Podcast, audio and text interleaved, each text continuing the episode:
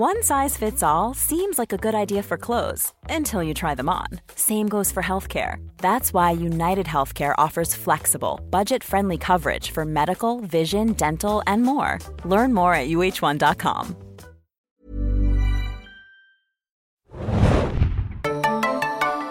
Ahoi, hoi, liebe Serienjunkies und willkommen zu einem neuen Podcast. Ich bin Adam und mit mir heute in der Speedforce Bubble dabei. Hier ist Super Flash Hannah, moin. Wir besprechen, wie ihr es vielleicht schon gehört habt, den neuen DC-Film The Flash, der jetzt rauskommt, endlich nach vielen Verzögerungen, nach langen Ankündigungen und insgesamt nach viel Trubel in der Produktionsgeschichte muss man ja auch glasklar dazu sagen. Es ist der 14. Film, wenn ich mich nicht verzählt habe, im DCEU und je nach Aussage vielleicht auch der letzte in dieser klassischen Abteilung des DCEU Universe, wobei das irgendwie auch nicht ganz stimmen kann, denn im August wird noch Blue Beetle folgen und Aquaman 2, beziehungsweise Aquaman and the Lost Kingdom, soll ja dann auch noch so am 20. Dezember 2023 in den USA rauskommen. Also passiert da schon noch was, bevor dann James Gunn und Peter Safran ihr neues DCU präsentieren werden, wobei hier auch im Vorfeld es immer gesagt wurde, The Flash ist ein bisschen ein Reboot. Aber sag noch mal ganz kurz, Adam, ich bin ja so ein bisschen lost, das ist überhaupt nicht mein Spezialgebiet. Es war DCEU, also Extended, und jetzt wird es wieder DCU, weil wieder zurück, back to the roots? Ja, genau, so ungefähr ist der Plan. Wie genau das umgesetzt wird, muss ich dann natürlich noch zeigen. Der erste Film soll ja dann Superman sein, den James Gunn macht, also Superman Legacy.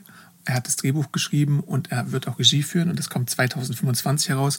Und nebenbei wird es ja auch noch solche Sachen geben wie Ellsworth-Geschichten, also sowas wie Joker 2 oder The Batman 2 sind ja dann auch nochmal losgekoppelt von dem eigentlichen Plan. Okay. Und so weit, so kompliziert, wie es bei DC irgendwie immer ist. Man möchte es einfacher machen, macht es aber doch weiterhin nach so einem eigenen Schema würde ich einfach mal sagen. Wie ist denn gerade das Streaming-Release-Fenster? Es ist, Flash ist jetzt natürlich nicht zeitgleich bei Max, sorry, es heißt ja nur noch Max. Wird es denn auch sechs bis acht Wochen später zu Max kommen? Nee, ne? Das macht HBO slash Warner gar nicht, oder? Genau, soweit ich weiß, haben sie sich davon verabschiedet. Und vielleicht sind das jetzt so die üblichen zwei, drei Monate, die das dann mhm. später kommt, je nachdem, ob es da noch Verträge gibt oder nicht. Aber man kann, glaube ich, nicht erwarten, dass das super duper zeitnah dann im Streaming reinflitzen wird. Und letzte Frage nach meiner kurzen Anmod mit Flash. Gibt es denn einen weiblichen Flash auch? Einen weiblichen Flash als Flash, glaube ich, nicht so im Mainstream-Universum, aber es gibt natürlich weibliche Speedster. Also es gibt Jessie Quick und es gibt noch so ein paar andere. Es gibt die Tochter von Barry Allen und Iris, die heißt XS. XS? Ist sie so klein? nee, das ist einfach nur so der Name so. okay. Aber komisch, dass es keinen weiblichen Flash gibt, oder? Ja, also da hat man sich irgendwie beholfen, indem man dann einfach die anderen Varianten und Verwandtschaften und sowas da reintut. Also Speedster gibt es noch und nöcher. Das hat auch jeder, der irgendwie neun Staffeln Flash im, bei CW gesehen hat, gesehen. Denn da wurden ja dann immer wieder irgendwie neue Sidekicks präsentiert oder Gegner präsentiert oder Zoom und Professor Flash und äh, Savitar und wie sie nicht alle heißen, Godspeed. Also da gibt es wirklich keinen Mangel an irgendwelchen Speedstern, die man da hervorbringen kann. Aber weiblicher Flash so als Flash ist mir jetzt nicht unbedingt super geläufig, glaube ich. Hm. Komisch eigentlich. Okay. Aber wie gesagt, viele Leute kennen den Flash natürlich durch die Serie von The CW, die die zweite Serie im Arrowverse war, mit Grant Gustin in der Hauptrolle und die jetzt kürzlich erst in den USA zu Ende gegangen ist, nach ganzen neun Staffeln, was Arrowverse-Rekord war, aber Smallville hat ja immer noch den DC-Rekord mit zehn Staffeln. Und viele mochten halt auch einfach diesen Flash, den Barry Allen da äh, dargestellt hat, würde ich sagen. Ich war auch Fan der ersten Staffeln danach. Nach so, weiß nicht, der vierten, fünften Staffel oder so merkst du halt irgendwann auch, dass die Luft raus war und ist und sich dann Sachen wiederholt haben. Das Drama so ein bisschen zu dramatisch war, muss man irgendwie auch so sagen und sich irgendwie doch immer wieder viele Storylines und Auflösungen wiederholt haben und dann ein bisschen der Reiz verloren gegangen ist. Aber das ist halt schwierig, auch eine Superhelden-Serie, glaube ich, so lange zu präsentieren. Und jetzt dieser Flash natürlich, Ezra Miller in der Hauptrolle, auch als Barry Allen, war jetzt auch nicht so eine astreine Veranstaltung, so ein, so ein guter 100-Meter-Sprint, sondern es gab viele Hürden, die es da zu nehmen gab. Also der hatte ja sein Debüt in Batman wie Superman Dawn of Justice in so Clips, wenn wir uns vielleicht erinnern, und dann seinen ersten größeren Auftritt in Justice League Ich glaube, wenn ich mich recht erinnere, 2013 gab es so eine San Diego Comic Con, da wurden so die großen Pläne für das DCU enthüllt und da gab es einen Justice League-Film und vielleicht sogar zwei, ich weiß nicht mehr ganz genau, Superman und natürlich irgendwie auch ein Cyborg-Film, der dann irgendwie angekündigt wurde, aber nie umgesetzt wurde und The Flash wurde auch damals schon angekündigt. Wenn du auf Wikipedia gehst, ich glaube, seit den 1980ern gibt es irgendwelche Flash-Pläne, aber 2019 wurde es dann konkreter, als Andy Muschietti ans Board kam, der Mann, der auch die beiden S-Filme inszeniert hat und dann wurde halt gedreht. Aber es gab ein paar Querelen bezüglich Ezra Miller und seinen zahlreichen Skandalen und Verbrechen und Gesetzeswidrigkeiten. Und wenn mir manchmal sein oder sowas herausrutscht, dann tut mir das leid. Er persönlich im englischen Sprachgebrauch bezeichnet sich als they, them, also hat keine festgelegte Geschlechtsidentität. Genau, apropos Kontroversen, weil das ist auch das Erste, was mir so einfällt, wenn ich Ezra Miller irgendwie höre. Das gibt zwei Dinge. Das erste ist, glaube ich, we need to talk about Kevin. Ich weiß nicht, ob du den mal gesehen mhm. hast, den Film. The Perks of Being a Wallflower war auch gut damals, fand ich. Genau, also Kevin fand ich wirklich sehr, sehr gut. Ich will ihn nie wieder sehen, aber ich fand das einen sehr guten Film. sehr beängstigenden Film. Und gerade was du sagst mit den Kontroversen. Ich, hab, ich äh, hatte dich ja in der PV ne, gefragt, das war irgendwie alles so crazy. Und du gucktest mich an, was war denn da genau? Und ich so, ja, keine Ahnung, irgendwas kloppen in einer, in einer Bar und Grooming mit irgendwelchen Kindern und so. Ich weiß das eigentlich gar nicht mehr so genau. Deswegen habe ich mir das nochmal ein bisschen genauer angeschaut gerade. Und bitte tut es selber nochmal. Ich habe jetzt nicht jeden einzelnen Fall nochmal mal irgendwie komplett durchgegangen und habe mir angeguckt, wie jetzt da irgendwie das Verfahren ausging. Aber so die groben Sachen waren, also dass er im April 2020 wohl angeblich eine Frau gewirkt haben soll in Reykjavik und ich glaube, da gibt es auch ein Video, also deswegen weiß ich gar nicht, ob ich angeblich sagen muss. Dann ging es weiter irgendwie im Juni 22, dass es da wohl irgendwie so einen Prozess gab mit so einem Native American Reservat, wo es, glaube ich, auch um irgendwelche Grooming-Geschichten mit, mit Kindern ging. Aber wie gesagt, bitte selber nochmal genauer nachlesen, worum es da genau ging. Und dann jetzt hier auch, glaube ich, zuletzt sozusagen zwischen anderen Geschichten, die da irgendwie vorgefallen sein sollen. Juni 22 berichtete das Rolling Stone Magazin, dass Miller wohl angeblich irgendwie eine Frau und ihre drei Kinder auf irgendeiner Farm beherbergen soll und dann irgendwas mit Munition und Waffen und Sorgerecht streiten und ich weiß nicht was. Dann wieder hier Hausfriedensbruch im Januar 23. Also, wie gesagt, ich, ich glaube, wenn ihr euch da ein aussagefähiges Bild machen wollt, checkt es vielleicht selber nochmal ganz genau, was ihm da vorgeworfen wurde und wird. Aber das war schon wild. Und ich weiß auch noch, ich erinnere mich, dass 2020 auch, als dann irgendwie auch mit Corona-Stop und so, dass dann auch wirklich durch diese Geschichten, die da irgendwie hochkamen, glaube ich, auch meiner Meinung nach irgendwann auch mal überlegt wurde, bei Warner Flash zu kappen, weil da einfach zu viele Probleme waren. Insgesamt. Ja. Und dann kamen ja auch neue Anschuldigungen hoch und dann wurde auch immer wieder überlegt, wird der Film jetzt vielleicht so eine Abschreibung werden, wie es bei Batgirl der Fall war, wobei man bei Batgirl sagen muss, das Budget war 50, 60 Millionen und hier sind es 200 Millionen plus. Und wenn man den Film dann gesehen hat, dann sieht man auch, A hat Ezra Miller eine Doppelrolle und du kannst ihn dann nicht Christopher Plummern, wie bei All the Money in the World, wo man Kevin Spacey halt durch Christopher Plummer ersetzt hatte in so Nachdrehs. Hier wäre das sehr kompliziert, weil, ich sag mal, 80, 90 Prozent der Screentime hast du irgendwo einen Miller zu sehen. Und deswegen ist das äh, auch gar nicht so einfach. Und dann vielleicht auch, weil irgendwie dann auch so ein bisschen der Hype aufkam von Geschäftsführerebene, David Zaslav oder so. Und auch James Gunn hat ja auch viel des Lobes gesagt in so ersten Vorführungen der ganzen Geschichte. Und deswegen hat sich dann so eine Dynamik entwickelt, dass man es einfach wohl doch durchgezogen hat. Und jetzt ist halt das Endresultat im Kino. Und ich glaube, der Regisseur Muschetti hatte auch gesagt, sollte es eine Fortsetzung geben, dann würde ich das auf jeden Fall auch gerne weiterhin mit Miller machen, weil they die einzigen sind, die das Ganze dann so als Barry Allen äh, umsetzen können vernünftig. Auch wenn es da natürlich diese ganze Grant Gustin-Geschichte gibt, die viele vielleicht bevorzugen würden, aber das ist so der Stand aus dem offiziellen Bereich da diesbezüglich. Also ich hatte ja auch die Serie, die Flash-Serie auch gesehen, ein paar Staffeln, ich glaube sogar zwei oder drei. Da hat es bei mir schon ziemlich schnell dann irgendwie seinen Reiz so ein bisschen verloren. Waren ja auch 24 Folgen, glaube ich, ne? Pro Staffel, 22. Ja, so ne? 22, 23 meistens kann man sich ja auch nicht mehr vorstellen, dass also ich allein schon irgendwie bei drei Staffeln über 60 Folgen gesehen habe. Also, ne? Crazy Town.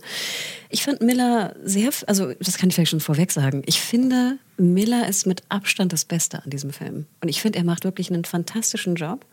Ich finde, beide Rollen spielt er super. Ich finde ihn wirklich sehenswert, seinetwegen allein schon. Ob der Film jetzt so super sehenswert ist, da, da werden wir gleich noch dazu kommen. Aber wir hatten Miller ja auch gesehen in Fantastische Tierwesen. Und da fand ich ihn immer so ein bisschen schwach, obwohl vielleicht ja auch das Franchise einfach schwach ist insgesamt. Aber hier würde ich wirklich sagen, Miller Bombe. Also ich kann verstehen, warum Warner vielleicht dann doch dachte, egal wie viele Probleme wir jetzt außerhalb des Drehs haben, wir, wir bleiben an ihm fest und hängen und glauben an ihn, an Miller, weil Miller einfach wirklich super ist. Ja, ich habe keinerlei Aktien in Harry Potter investiert, deswegen habe ich die fantastischen Tierwesenfilme nie gesehen. Brauchst du auch Aber nicht. ich würde äh, zustimmen. Miller ist auf jeden Fall charismatisch in dem Film, witzig in dem Film und mit der Hauptgrund, warum man ihn schauen sollte. Das andere große Ding ist natürlich ein gewisser Batman-Darsteller, der seine Rückkehr feiert.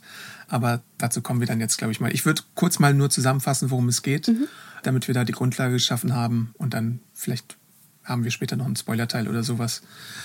Genau, also der Film setzt nach Justice League an und die Justice League ist auch so am Machen und Tun und Barry Allen ist auch auf Abruf, was das angeht. Wenn Alfred ihn ruft, dann hilft der Batman, in diesem Fall gespielt von Ben Affleck, unter die Arme und kümmert sich auch um ein Krankenhaus voller Babys, was dann vielleicht in Mitleidenschaft gezogen wird in einer relativ netten Szene direkt am Anfang.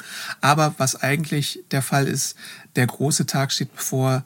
Henry Allen soll der Prozess gemacht werden, denn der Vater von Barry Allen, dem wird ja ein Mord vorgeworfen. Und es gibt bisher eine sehr schwierige Beweislage. Er hat kein eindeutiges Alibi und Bruce Wayne hilft da mit einem Video aus. Aber auch das beweist nicht vielleicht ganz, äh, was da vorgefallen ist. Und deswegen, Barry hat sein ganzes Leben nur diesem Zweck gewidmet und ist jetzt so ein bisschen verzweifelt, was er tun soll. Dann entdeckt er zufällig, dass er durch seine Supergeschwindigkeit durch die Zeit reisen kann und befragt natürlich Bruce Wayne bzw. Batman, was man da machen könnte. Und durch einen Unfall landet er dann tatsächlich in der Vergangenheit und trifft auf eine jüngere Version seiner selbst und ein alternatives Universum, wo einiges ein bisschen anders abgelaufen ist, als man es kennt.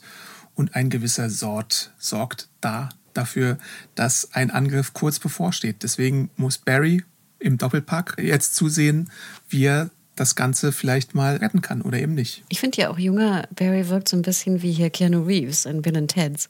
Ja, Findest du nicht? Ein bisschen schon. Er ist natürlich so 18-jährig. Er ist kurz davor, seine Kräfte zu haben. Also er ist so ein bisschen so ein Slacker-Dude. Und das macht natürlich auch die Dynamik aus, dass du den erfahreneren Barry hast und diesen jüngeren Barry, die dann aufeinandertreffen. So ein bisschen auch die Kräfte ergründen, denn er landet zufällig auch irgendwie in dem Zeitraum dort, wo eigentlich sein großer Tag ist, wo er seine Kräfte bekommt. Und dann müssen sie halt auch sehen, wie sie das so machen miteinander quasi und wie der eine dem anderen das beibringt. Das ist jetzt keine klassische Origin Story, sondern das ist so ein bisschen so ein anderer Dreh von der Origin Story. Und das ist auch mit einer der besseren Aspekte des Filmes, den wir dann so sehen, wie die beiden sich kennenlernen, wie der junge Barry den älteren Barry quasi bewundert für seine Kräfte, was der so alles kann, so die Vibrationsfähigkeit, die ziemlich cool ist und so.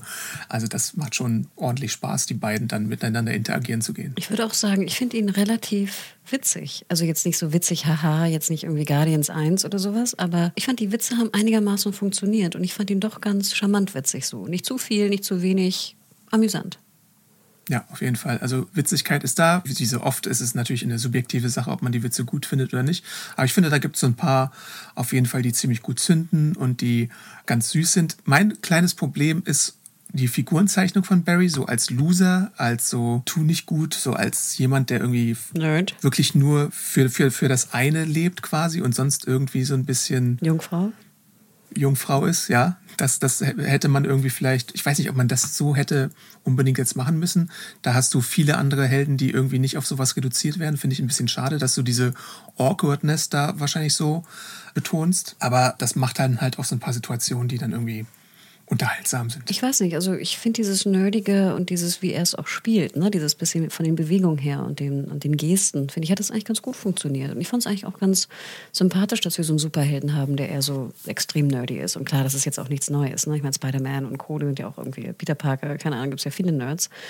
Das, ich fand das aber doch eine, irgendwie einen anderen Dreh, mal so einen nerdy, awkward, sozial awkward Typ zu sehen.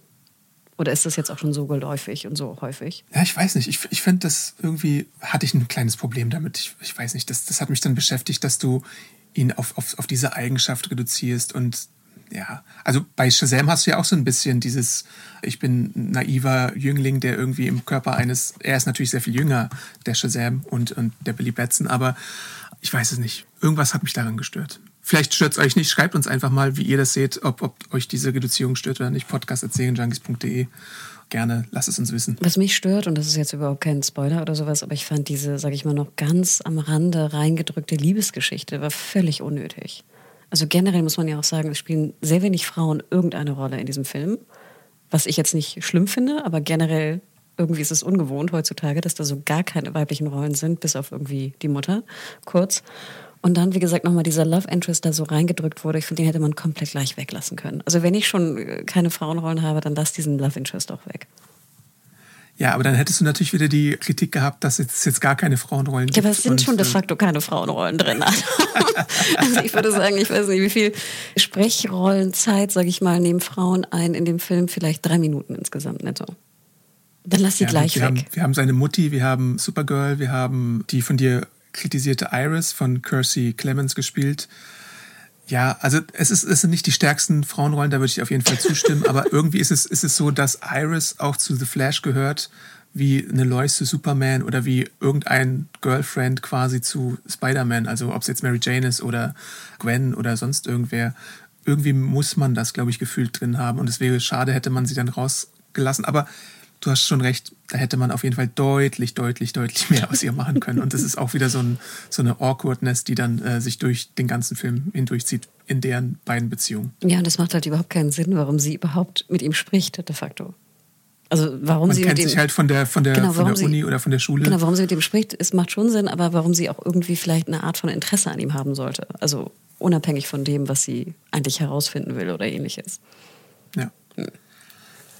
Aber dann, irgendwann, denken sich die beiden Barrys, ui, Sott kommt, also brauchen wir irgendwie Verstärkung. Und was fällt Barry natürlich als erstes ein? Sein Mentor von seiner eigenen Heimat, gibt es vielleicht einen Batman in dieser Welt? Und dann geht man nach Wayne Manor und trifft auf eine überraschende Persönlichkeit, die natürlich auch in den Trailern schon verraten wurde und im Promomaterial, denn es ist das große, große Comeback von Michael Keaton in der Rolle von Bruce Wayne. Zuletzt haben wir ihn 1992 in der Rolle gesehen, also sind das schon 30 Jahre, mehr als 30 Jahre sogar.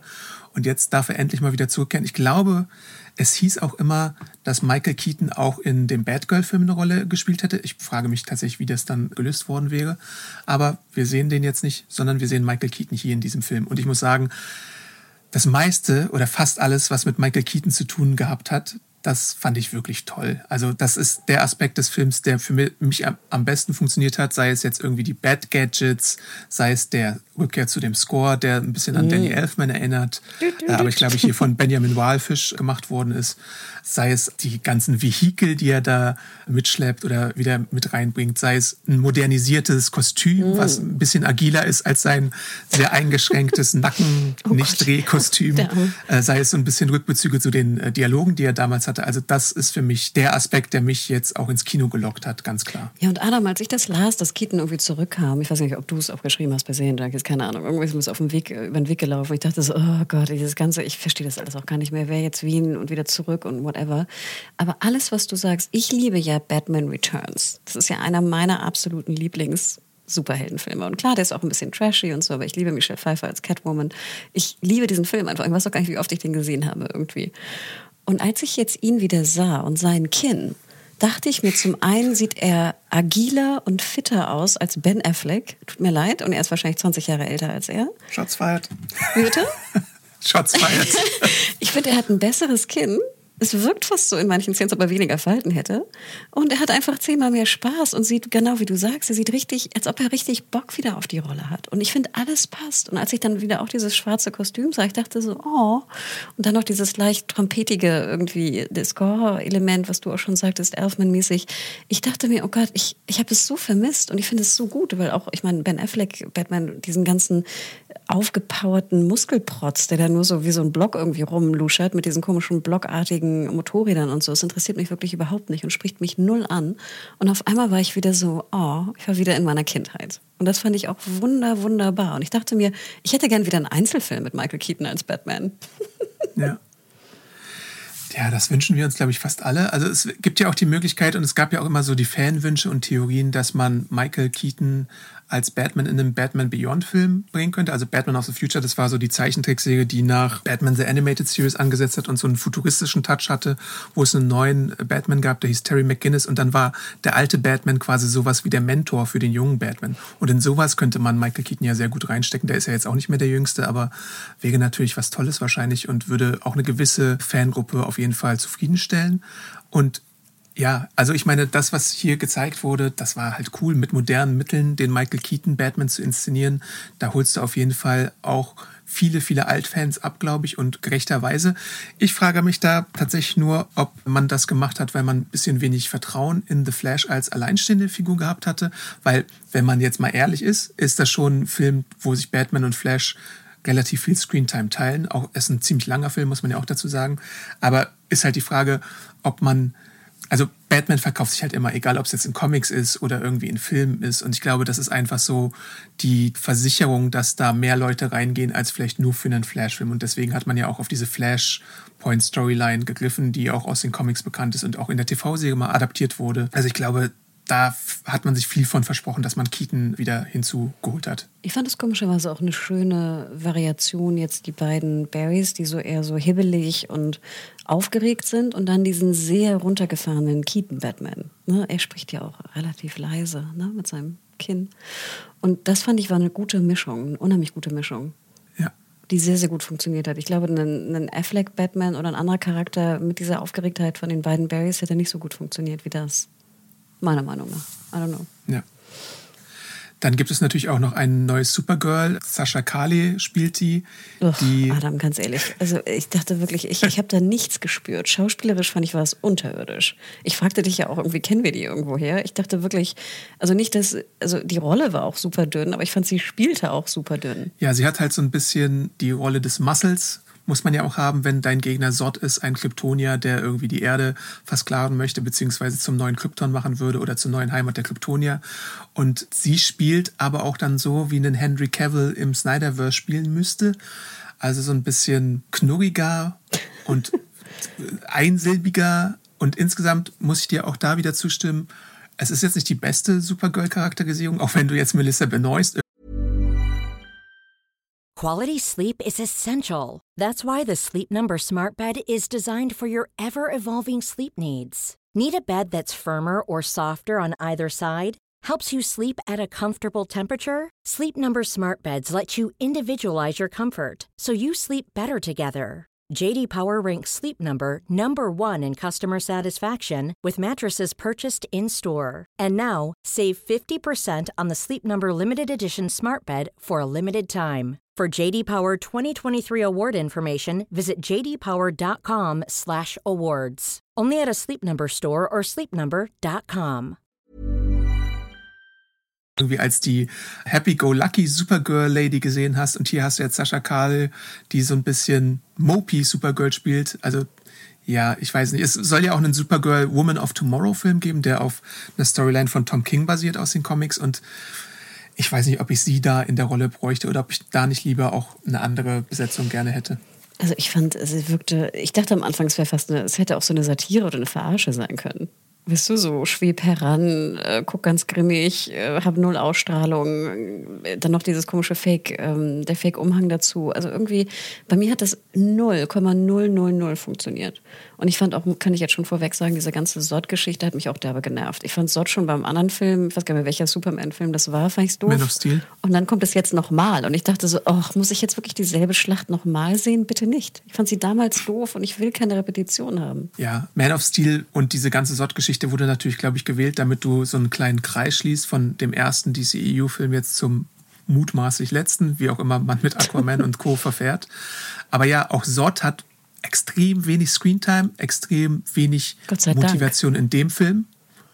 Wie bitte? Gott sei Dank. Ja, okay.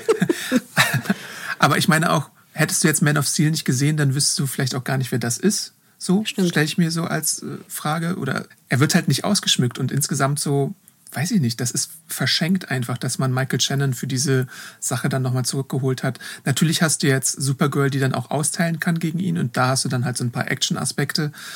Aber es ist insgesamt eher ein unbefriedigenderer Teil des Films, würde ich sagen. Und dann kämpfen sie doch und dann wird ja Supergirl getötet. Ne? Das können wir ja schon vorwegnehmen. Und dann auch alle so, oh super, nein, nein, nein, sie darf nicht sterben. Jetzt müssen wir die Zeit zurückfahren, wo ich immer dachte, who the fuck cares? Du hattest auch so drei Sekunden mit ihr zusammen. Ja. Also ich verstehe schon, dass generell es sehr wichtig ist, dass Supergirl überlebt, weißt du? Also als das Momentum kann ich es schon verstehen. Aber auf emotionaler Ebene war da ja zero Connection irgendwie zwischen den beiden. Und deswegen auch dieser ganze Twist, der dann kommt im Sinne von mit den Rückblicken und sowas, hatte überhaupt keine Gravitas, weil ich immer dachte, who the fuck cares, ob die jetzt tot ist oder nicht. Ja, es geht natürlich auch darum, dass man als Held natürlich versucht, ja, aber dieser ganze Zeitreiseplot wird halt ziemlich doll missbraucht von den Barrys, muss man ja sagen. Also alleine für die Mutter zurückzureisen und dann zu riskieren, dass ein ganzes Universum zerstört wird, obwohl Batman ihn warnt, ist natürlich schon mal ein bisschen töricht und dann halt auch, wie das dann später im Showdown benutzt wird und dann korrumpiert das den jungen Barry natürlich immer wieder zurückzugehen und weil er immer wieder scheitert und weil er nie schnell genug sein kann und daraus so seine Lektion sieht und dann Plot Twist ist er natürlich derjenige, der Barry am Anfang aus der Zeit quasi gekickt hatte, damit er in der Vergangenheit landet und vielleicht so diese Spirale der Zeit überhaupt auslöst. Und dann ist er der Dark Flash und sowas. Naja. Hm. Ja, und ich hatte das Gefühl, Adam, und ich meine, ich habe wirklich, ich glaube, in meinem Leben vielleicht einen Flash-Comic gelesen und ich habe, wie gesagt, die Serie ein bisschen gesehen. Ich fand auch diesen Plot mit der Mutter und diesen, ich weiß, das ist, glaube ich, der wichtigste Plot wahrscheinlich, ne? Mit Barry Allen und seinem Vater und dem Lawsuit und sowas. Aber ich dachte mir irgendwie auch so, oh, selbst mich hat das irgendwie schon gelangweilt. Und wie gesagt, ich habe jetzt nicht viel Flash-Content in meinem Leben konsumiert. Und dann dachte ich mir, ich finde, da hätte man am Ende was anderes finden sollen als diese Zeitreise-Geschichte meiner Meinung nach. Ja, also in den, in den Medien benutzt man das auf jeden Fall, seit diese Flashpoint-Storyline von Jeff Jones rausgekommen ist, sehr gerne. Also es gibt, wie gesagt, dieses Mega-Crossover, was auch in den DC-Comics einmal einen Reboot beschert hat. Also alle Titel wurden danach komplett verändert. Das macht DC ja alle fünf bis zehn Jahre mal. Dann gab es eine Animationsversion, dann gab es in The Flash in der TV-Serie eine Version davon, jetzt gibt es das wieder. Man könnte quasi meinen, dass es fast keine andere Flash-Story zu erzählen gibt, was ein bisschen faul wirken könnte. Ja, aber hier benutzt man das halt auch wahrscheinlich wieder nochmal für einen Reboot der DCEU-Timeline. Wobei ich da sagen muss, wenn man das gesehen hat, dann frage ich mich ehrlich gesagt, wo der große Reboot gewesen ist, weil es gibt irgendwie so ein, zwei personelle Veränderungen, aber sonst sieht man davon halt relativ wenig. Aber wie hättest du den Reboot vorgestellt? Also hätte das in einer anderen Zeit spielen sollen oder weißt du, wie hätte das visuell komplett anders aussehen sollen oder was hättest du dir für den Reboot gewünscht? Wann ist es für dich ein Reboot? So rum. Ja, wahrscheinlich so in, in, weiß ich nicht, wie bei Doctor Who mäßig, dass du den Darsteller austauschst und dann eine komplett andere Prämisse oder sowas präsentierst. Hm. Oder dass du eindeutiger zeigst, wie sich die Welt verändert hat um ihn herum, dass, dass da, weiß ich nicht, also da kannst du ja diverse Sachen machen, dass du wirklich neue Justice League präsentierst oder so, ist vielleicht jetzt auch noch zu früh gewesen, weil das Casting ja noch nicht stattgefunden hat und der Film jetzt auch schon eine Weile auf Halde lag. Aber das Problem an The Flash, das ich jetzt habe, abseits von einem Aspekt, auf den wir, glaube ich, gleich noch zurückkommen werden, ist, dass du den geguckt haben kannst, aber den hättest du auch komplett skippen können. Und da wäre, glaube ich, jetzt gefühlt nichts daran falsch gewesen. Also es ist ein unterhaltsamer Film, der kurzweilige Momente hat, der tollen Batman-Stuff hat und so, aber im Endeffekt inkonsequent ist. Also so, weißt du, was ich meine? Dass er irgendwie skippable ist, so böse gesagt. Ja, aber das habe ich doch momentan die ganze Zeit das Gefühl, Adam. Also ich muss ja sagen, ich habe ja sonst immer alle Superheldenfilme mit dir geguckt, also einfach geguckt, auch um mit dir diesen Podcast aufzunehmen, weil ich immer denke, sonst gibt es wenig Leute noch bei uns in der Redaktion, die da irgendwie mitgucken. Ich habe jetzt aber auch den letzten Guardians und die letzten Ant-Man noch gar nicht gesehen. Und dann irgendwann dachte ich mir, okay, ich werde sie noch nachholen, keine Frage. Aber ich dachte auch so, who cares? Es redet sowieso keiner drüber. Also gut, in meinem Freundeskreis sowieso nicht. Aber ich habe das Gefühl, alles ist mittlerweile skippable. Ja, also ich meine, es gibt schon immer noch gute Sachen. Also Guardians 3 war zum Beispiel relativ gut oder Across the Spider-Verse ist ein fantastischer ja, Film. Den würde ich natürlich auf jeden Fall noch gucken. Also den würde ich rausnehmen. Aber jetzt Ant-Man 3? Ja, also für die Pläne vom MCU sollte man den schon gesehen haben, aber jetzt, wo man, wo er rausgekommen ist, merkt man halt, dass es da auch so eine Art Backlash gab. Nicht nur wegen Jonathan Majors und seinen Privateskapaden auch, sondern auch wegen, wie es geschrieben war, wie es aussah und so. Das ist ein bisschen schade, dass es da auf jeden Fall jetzt diverse Entwicklungen gibt, die bisschen, weiß ich nicht, Superheldenmüdigkeit befeuern auch, Wobei, mhm. ja, also ist halt so ein bisschen, kann man glaube ich nicht abstreiten. Aber es gibt glaube ich immer noch spannende Aspekte, die für Superhelden-Stuff sprechen. Nur bei The Flash kommt jetzt zum Beispiel auch noch dazu. Ich finde, der sieht halt auch wahnsinnig oh schlecht aus, so, was so das CGI angeht. Und da gab es ja auch schon im Trailer so einige Momente, wenn du dir den jungen Barry im Kostüm anschaust oder diverse Kampfszenen, die da gezeigt werden. Das sieht sehr plasticky aus. Wenn er in der Zeit reist, gibt es so ein Device, da sieht man dann halt so, was passiert ist und das sieht halt auch immer aus wie eine PlayStation 3 Cutscene, könnte man fast meinen. Also es sieht halt nicht so aus, wie ein 200, nee. 250 Dollar Film aussehen sollte. Und das ist ein großes Problem, wenn du schon zum Release irgendwie Effekte drin hast, die nicht mehr zeitgemäß sind. Stell dir mal vor, du guckst den Film dann in zwei bis fünf Jahren oder so nochmal. Ja, ich, ich, ich, verstehe auch nicht, Adam. Und ich weiß, wir wissen ja auch, dass sozusagen bei den Studios und sowas, gerade den VFX-Studios und so, dass da auch viel Crunch und Druck und Zeit und was auch immer. Und das sind dann irgendwie sieben Studios, die das alles irgendwie daran rumwerkeln und so. Da ist ja auch viel, wie gesagt, Crunch-Time und Co. irgendwie und Druck äh, vorhanden. Aber genau das fragte ich mich auch. Diese Szene, wo er mit den Babys, ne, also er rettet dann so, so eine Krankenhaus-Baby-Szene, wo er dann viel rettet und dann so in gefühlt Slow-Mo natürlich da irgendwie diese Babys rettet. Ich dachte wirklich, das sieht aus, wie als ob das jemand irgendwie auf sein Mac gebaut hat. Also ich übertreibe jetzt ein bisschen, ne?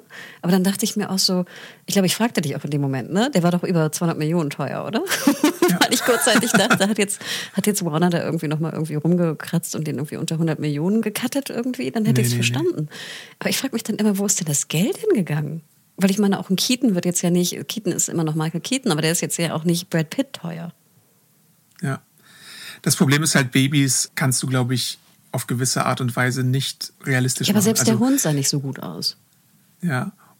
Und die Frage, die ich mir halt auch gestellt habe, wenn er da in dieser Zeitreisebubble ist, was wäre denn die Alternative gewesen, wie man das hätte darstellen können? Mir ist da jetzt als Laie keine eingefallen, aber ich bin ja auch kein Mensch, der sich damit irgendwie beruflich auseinandersetzt und irgendwie mir Gedanken macht und dann 200, 300 Menschen anstellt, die sich dafür darum Gedanken machen. Ja, aber ich fragte mich ja schon kurze Klammer, bei Ant-Man 1 mochte ich ja immer gern, wenn Ant-Man so klein war und dann so zwischen den Objekten im Wohnzimmer irgendwie hin und her mhm. hüpfte. Und vielleicht habe ich es jetzt auch besser in Erinnerung, als es wirklich war, kann auch sehr gut sein, aber ich hatte das Gefühl, dass die Effekte sehr viel besser aussahen als jetzt die Baby-Effekte.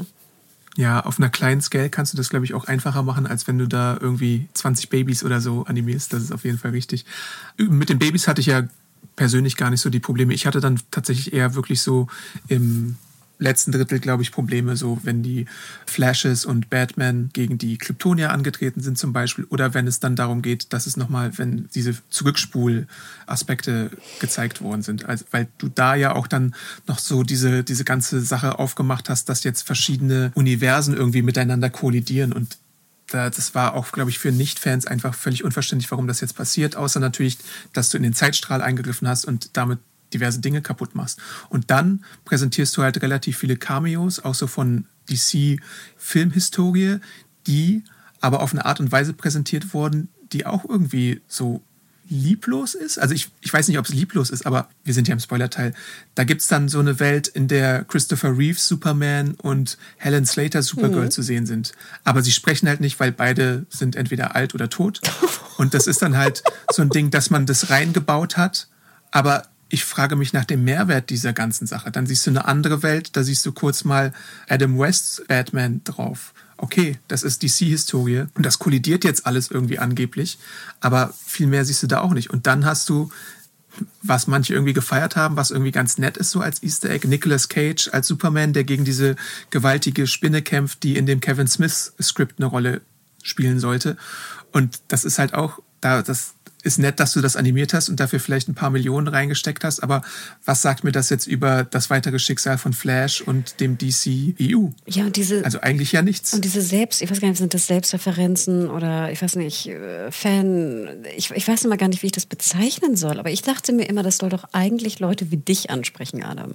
Ich musste mhm. ein bisschen schmunzeln, weil ich würde sagen, dass ich fast 80 Prozent der Referenzen verstanden habe. Also ich habe Adam West natürlich verstanden. Ich habe die alten Supermans sehr gern gesehen mit Reeves und Helen Slater liebe ich sowieso oder liebte ich sowieso. Ich habe selbst den Nicolas Cage-Ding verstanden, weil ich irgendwann mal so ein, so ein YouTube-Video gesehen habe, wo ich ihn in dem Anzug gesehen habe, was sehr, sehr eng war. Ne? Ich erinnere mich, also Nick Cage. Und das mit der Spinne und so hatte ich auch noch so dunkel in Erinnerung. Also ich würde sagen, dass selbst ich, als die nicht so tief da drin bin, die Referenzen größtenteils verstanden habe. Aber genau wie du sagst, die wirkten auch nicht besonders klug oder intelligent intelligent da irgendwie mit rein verwurstet. Und es klang so ein bisschen wie, ja, haha, erinnert ihr euch noch an diese ganzen Sachen, die irgendwie mhm. DC sind? Und äh, ne, in den verschiedenen irgendwie Universen und sowas finden die alle statt. Und jetzt sind wir aber in diesem Universum und haha, das ist so schlau. Und ich dachte so, nein, das ist überhaupt nicht schlau, weil das haben wir irgendwie auch schon 10.000 Mal gesehen. Das ist langweilig. Und du hast es auf einer kleineren Skala bei dem Crossover Crisis on Infinite Earth bei The CW und im Arrowverse bisschen besser halt einfach gehabt. Da hattest du Interaktion zwischen den Figuren aus diversen Universen. Da hattest du einen Tom Welling als Smallville Superman, beziehungsweise Clark Kent, der irgendwie mit Barry Allen und mit Oliver Queen interagiert hat. Und hier hast du halt irgendwie so eine, was weiß ich, so eine Cutscene-Dia-Show ohne Dialoge, die dir dann einfach gezeigt wird und die du dann, wo du dir dann einfach denkst, hä, okay, cool, den habe ich schon mal in früheren Filmen gesehen, aber so eine Verbindung zwischen dem, was da jetzt passiert und Barry gab es irgendwie da leider auch nicht. Und das ist halt verschenkt. Stimmt, das hatte echt was von der Dia-Show. Gerade die Adam West-Geschichte, ne? Es ist aus, als wenn man so im Kino sitzt und dann laufen so die, ne, die Dias so vorbei. Und es ist halt so dieser, dieser Plastik-Look und diese, dass das ist alles so völlig obviously Computeranimation ist und dazu noch keine gute, das ist halt so, ich weiß nicht, das befriedigt mich halt nicht so. Da habe ich es lieber, wenn Tobey Maguire und Andrew Garfield in einem Spider-Man-Film mhm. dann halt auch tatsächlich Interaktion haben und ich was fühle, weil die miteinander verbunden sind, weil sie ähnliche Schicksale haben oder ähnliche Tragödien miteinander haben. Und hier hast du halt irgendwie random Superhelden von DC, die einmal in die Kamera winken oder so gefühlt. Ja, und das war wirklich ganz interessant. Ich meine, heutzutage haben wir ja auch schon mit, ich würde sagen, selbst auf TikTok hier die Deepfakes sehen besser aus. Und dann frage ich mich immer, könnt ihr kein Deepfake von Christopher Reeves bauen? Mhm. Wenn ich das schon mit irgendeinem TikTok-Tool machen kann oder einem anderen Tool, was ich bei TikTok dann hochladen kann? Ja. Ich verstehe es nicht, Adam. Ja. Nochmal, diese Deepfakes von Tom Cruise und, und Keanu Reeves sehen tausendmal besser aus. Und ja, die machen ja noch was. Also dann kann ich ja noch einen Schauspieler drunter packen, der dann irgendwie rumtanzt oder so. Weißt du, ich verstehe es nicht, Adam. Ja, und die Lösung für das Problem ist ja dann halt auch, läuft dann auf sowas hinaus wie, wir besorgen jetzt Henry Allen ein besseres Alibi, indem wir die Tomatendosen im Regal besser anordnen, damit er einmal in die Kamera schaut und das rebootet dann irgendwie das DC-Universum. Also wenn man sich das mal auf der Zunge zergehen lässt, dann ist es so ein bisschen von der Qualität und von der Cleverness her wie der Martha-Moment so in oh, Superman Gott, versus Batman, Dawn of Justice also man denkt irgendwie, man hat was, sich was Cleveres ausgedacht und es ist irgendwie so simpel. Dümmlich, so. ja. Plump. Ja. Plump, glaube ich, ist das Wort. Aber Adam, sind wir vielleicht dann einfach nicht die Zielgruppe? Also werden andere sagen, das ist gar nicht plump, das ist das Klügste, was wir jemals gesehen haben und das ist ganz, ganz toll? Weil ich fand ich insgesamt so, also auch in meiner Bubble, speziell ich konsumiere ja sehr viel YouTube, hatte ich das Gefühl, dass alle sehr begeistert waren von Flash. Und ich dachte immer so, wie gesagt, ich, ich habe mich amüsiert, ich war sehr happy, mit dir wieder im Kino zu sein. Ich fand also das Ganze, das freut mich ja immer dann irgendwie, einen Film mit dir zu sehen oder in der PV zu sein. Das war wirklich schön im, im Zoopalast. Ich fand den Film nicht schlecht. Ich würde ihn aber, glaube ich, keinem wirklich empfehlen, der jetzt nicht fragt, ich will einen Superheldenfilm im Kino sehen, kannst du mir einen empfehlen? Dann würde ich sagen, okay, guck The Flash und nicht Transformers oder so. Gut, das ist kein Superheldenfilm, aber ich will Action sehen oder irgendwas. Aber ich würde jetzt jedem sagen, oh Gott, nee, wartet drei Monate, bis der äh, irgendwo zum Leihen ist, gut ist. Es gab vorab halt viel Lobhudeleien für den Film, aber das kann ich leider nicht so ganz unterschreiben. Zumal ich das Aussehen und das Design des Filmes halt für eine ziemliche Schwäche halte. Also natürlich überwiegt oder balanciert ein Michael Keaton Batman und die Nostalgie, die man für die Figur hat, da einiges aus. Und wie du schon sagst, er ist ja durchaus auch kurzweilig und unterhaltsam und er macht schon stellenweise Spaß. Ist auch ziemlich lang, muss man dazu sagen, diese 150 Minuten. Kurze Klammer, er kam mir nicht so lang vor. Und das fand ich sehr ja. erstaunlich. Sonst habe ich ja immer das Gefühl, ich muss ihn 30 Minuten kürzen. Hier hätte ich jetzt die Dia-Show vielleicht einen Tick gekürzt und Sott, aber es kam mir wirklich nicht, er kam mir sehr, sehr kurz vor, wirklich. Erstaunlicherweise. Ja, und wie wir, glaube ich, auch schon angedeutet haben, für mich ist es auch kein Must-See-Film. Also wenn man irgendwie Fan von allen Beteiligten ist, dann kann man das durchaus sehen, ja. Aber wenn du einen besseren Multiversen-Film siehst und Bock hast darauf, dann hast du halt Across the Spider-Verse als Alternative, der irgendwie auch nur zwei Wochen früher oder später gestartet ist oder eine Woche, der dich wahrscheinlich brain flasht wie kein zweiter Film. Und dann hast du halt diese Sache hier, die leider so ein bisschen, vor allem auf dieser visuellen Ebene, stellenweise halt wirklich viel zu schwach abschneidet, leider. Ja, auch auf emotionaler Ebene. Und ich weiß immer nicht genau, ob mir dann auch so ein bisschen vielleicht eine weibliche, eine weibliche Rolle fehlt. Ist ja bei mir manchmal auch so ein bisschen plump simpel, die Erklärung. Wie viele Sterne hast du denn vergeben in deiner Review? Ich war da sehr gnädig. Ich bin immer noch bei dreieinhalb Sternen, auch wenn ich jetzt viel gemeckert habe. aber ja. Nein, aber ich finde dreieinhalb, finde ich, kann man auch machen. Also ich war zwischen drei und dreieinhalb und dachte mir, genau, je nachdem, wie meine Laune ist. hm. Und es gibt eine Post-Credit-Szene, die, die, aber auch ein bisschen verschenkt ist, weil es wieder nur ein Cameo ist. Also es gibt auch im Film einige Justice League-Cameos direkt. Natürlich Ben Affleck, wissen wir ja schon. Gal Gadot macht wieder ihren obligatorischen Cameo, wie sie auch schon bei Shazam 2 einen hatte. Und in der Post-Credit-Szene haben wir dann nochmal Jason Momoa drin, der irgendwie so ein bisschen Jason Momoa-Stuff macht. Ja, ja. Ja, also insgesamt fand ich, ich war komischerweise, ich hätte vielleicht auch ein bisschen mehr erwartet, ehrlich gesagt. Ich habe mich gut amüsiert. Ja, ich auch, aber das ist halt das Problem, ja. wenn, wenn du davor hörst, irgendwie von James Gunn, oh, das ist mein Lieblings-Superheldenfilm, jetzt auf einmal, na, weiß ich nicht. Nee. Also wie gesagt, Ezra Miller top, fand ich. Ich fand das Kostüm auch echt gar nicht so schlecht. Vor allem, ich glaube, Miller hat sehr viel Leg Day gemacht. Die Beine sahen sehr gut aus, vor allem die Oberschenkel. Also Respekt, muss man schon sagen. Und amüsant, Humor hat gepasst. Wie gesagt, Story hätte ich ein bisschen anders gemacht, aber ja, also amüsanter Film. Aber wie gesagt, wie, auch, wie wir jetzt auch schon zigmal gesagt haben, diese technische Geschichte, gerade wenn man irgendwie Avatar gesehen hat im Kino vor ein paar Monaten, kann ich mir dieses nicht mehr anschauen und denke, ich verstehe einfach nicht, warum das so schlecht aussehen muss. Mhm, ja. Gerade zu dem Preis. Also wie gesagt, wenn das ein 100, 125 Millionen, selbst bis 150 würde ich noch sagen, okay, sie mussten irgendwo ein bisschen kürzen und sowas. Aber wenn der jetzt drei Jahre in the making war und über 250, was sagst du, 250 Millionen gekostet hat? 200, 250. Dann verstehe ich es nicht. Dann verstehe ich es wirklich nicht. Ja, das ist ein bisschen schade, dass das so aussehen muss, aber kann man halt dann auch nicht mehr ändern. Ja. Hm. Und ich bin sehr gespannt aufs Boxoffice, weil inzwischen weißt du ja auch nicht mehr, was am Boxoffice passieren wird oder nicht, weil das Tracking äh, je nachdem, wo du liest, war auch irgendwas zwischen 70 Millionen, was glaube ich Black Adam Niveau ist, was ein ziemlicher Flop wäre, oder halt irgendwie 120, 140 Millionen. Da muss man echt abwarten, wie sich das entwickelt und auch wie es international einschlägt überhaupt. Ne? Das kannst du ja auch nicht mehr wissen momentan. Hm, krass. Na feini, Adam. Wo kann man dir denn die persönliche Flash, die persönlichen Flash-Eindrücke schicken bei Social Media? bei Twitter oder Instagram und YouTube, Awesome Arndt. Und wo findet man dich, Hanna? Genau, sorry, Adam, ich musste wieder so lachen, dass du wieder Arndt Adam warst heute. so, ich klammer wieder zu. Adam Arndt natürlich. Awesome Arndt. Ich wollte reinbrüllen. Awesome Arndt. Genau, ich bin äh, Media Hall bei Instagram und Etana Huge bei Twitter. Und vielleicht noch, darf ich kurz noch einen kleinen Plug machen, Adam? Na klar, immer. Und zwar, es beginnt jetzt ja auch, ich glaube morgen offiziell, oder war es gestern? Nein, ich glaube morgen beginnt offiziell, äh, halt, wenn der Podcast rauskommt, dann heute, wie auch immer, Zeitreisenschleife, das Seriencamp Festival, diesmal in Köln. Das war ja viele Jahre lang in München immer statt, hat dort stattgefunden und findet jetzt also in Köln statt. Ein Tick früher. Früher war es ja immer so ein bisschen winterlich und kühl.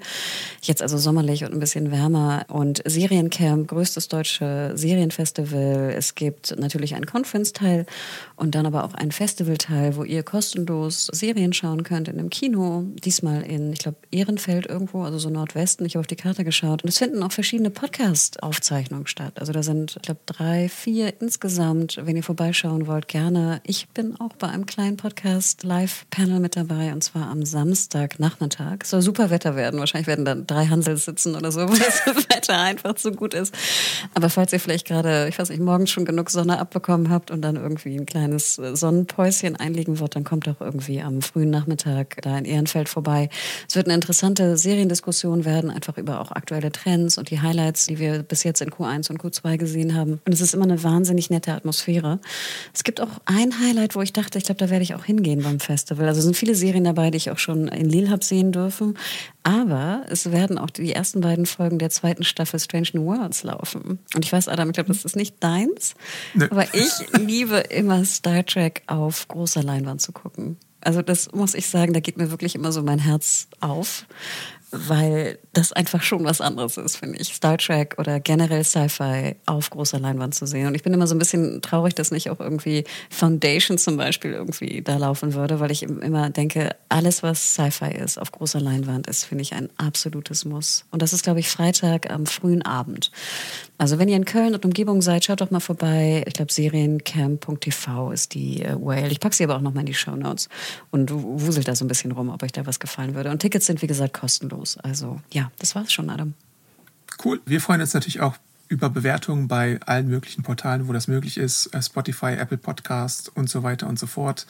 Dann können wir auch weiterhin coole Podcasts für euch produzieren und natürlich podcast.serienjunkies.de für Feedback benutzen. Und ja, dann hören wir uns bei nächster Gelegenheit wieder, würde ich sagen, oder? Machen wir. Ciao, ciao. Ciao.